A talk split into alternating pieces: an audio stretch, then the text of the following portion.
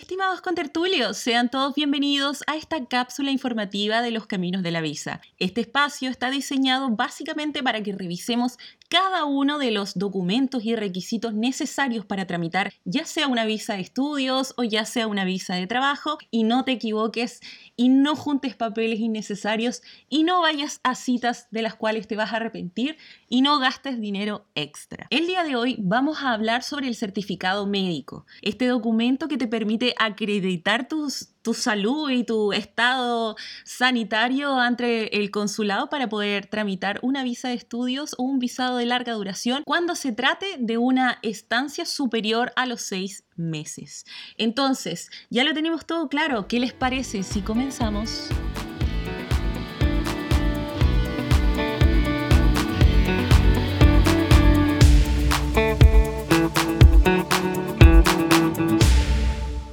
Vale, vale, vale, perfecto. Entonces, primero, dejar unas cosas en claro. El visado de estudios, tú lo quieres tramitar y por ende tienes que reunir una serie de papeles y una serie de requisitos que los puedes encontrar en el episodio número 2 de Los Caminos de la Visa. Recuerden que está disponible en Spotify, SoundCloud y Apple Podcast. Bueno, esto era espacio, espacio publicitario. La documentación de la visa de estudios la vamos a tratar por separado y hoy nos toca el certificado médico. Primero recordar de que este certificado te lo solicita el consulado español para tramitar tu visado siempre y cuando sea una estancia superior a seis meses. Y este certificado tiene que estar dado por un médico inscrito en la superintendencia, un médico válido en tu país, válido en Chile, por ejemplo, o en cualquier país de Latinoamérica, y tiene que cumplir ciertos requisitos. Si ustedes ven en la página extranjeros.gov.es, donde mayoritariamente se entrega información acerca de este documento, eh, solicita que diga algo en específico.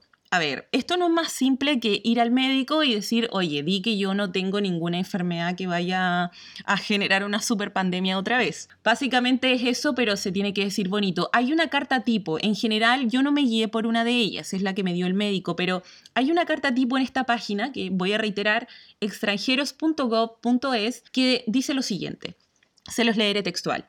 Este certificado médico acredita que el señor o señora no padece ninguna de las enfermedades de salud pública graves, de conformidad con lo dispuesto en el Reglamento Sanitario Internacional de 2005. El médico que te acredite esto te puede hacer alguna serie de exámenes para comprobar que tú posees una salud competente para poder sobrevivir un año en España. Pero bueno, eso queda a criterio de cada profesional.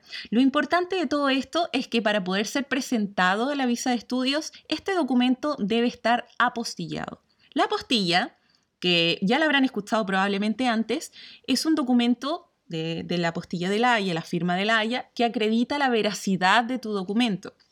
Es como básicamente una firma que dice, bueno, lo que dice este certificado es real. Y para hacer esto es un poco más complejo y aquí puede haber alguna duda, algo que surja, que es lo que yo les quiero ayudar para que no les suceda. Este documento se apostilla en, el Ceremi de Salud de tu región, de donde estés, de donde te encuentres o de tu país, en, la oficina del gobierno que, se encarga de tramitar este tipo de documentos sanitarios. Pero el médico todo médico en Chile, por ejemplo, está inscrito en la superintendencia, superintendencia, perdón, pero no todos tienen su firma inscrita. Entonces, por eso es súper importante, porque cuando te hacen el proceso de apostilla, miran el certificado que tú tienes, miran la firma que tiene el médico y la comparan con la de su registro.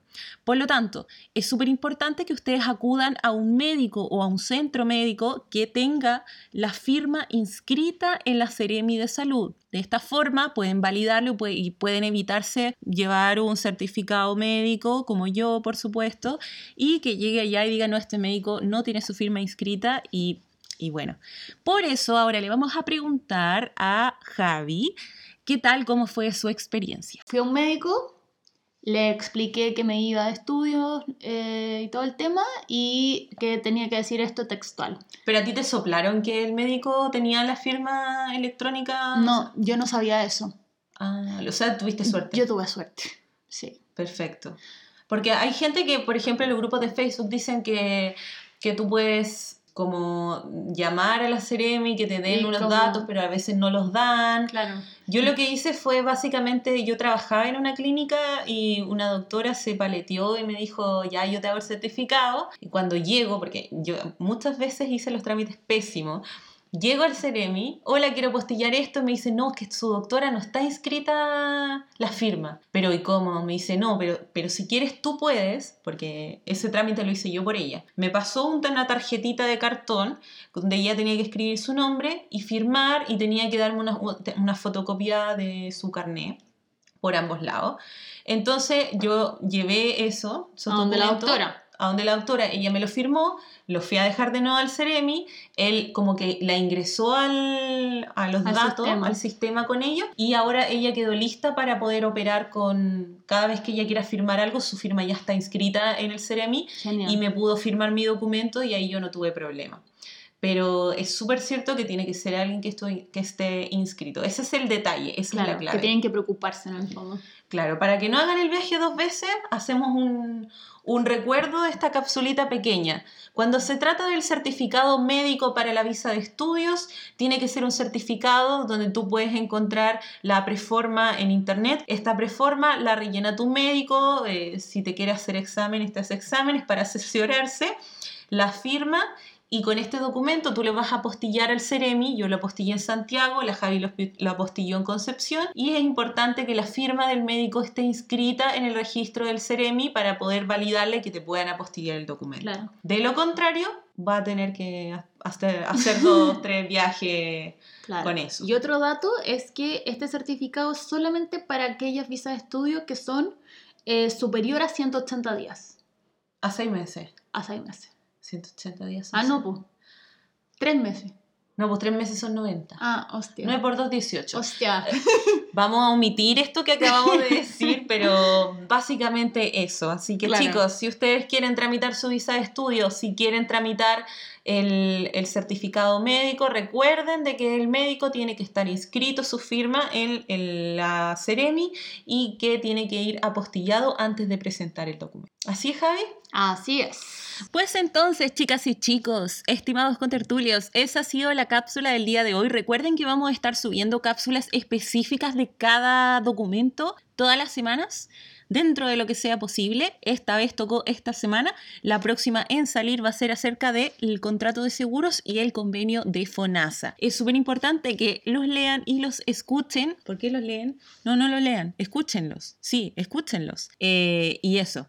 Yo soy Silvia Maldonado y estoy muy contenta de crear este tipo de contenido para ustedes. Les recuerdo que ya tenemos nuestro Instagram, arroba loscaminosdelavisa.es, porque los caminos de la visa ya estaba tomado. Qué pena.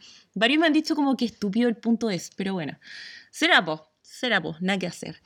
Chicos, también está mi Instagram, arroba Silvi Maldonado. Sígueme, Silvi Maldonado O, con dos O.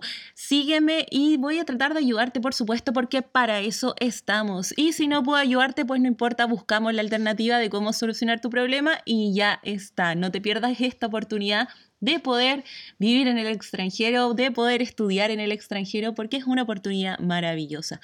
No los olvido más, no los olvido, no, lo, no los aburro más.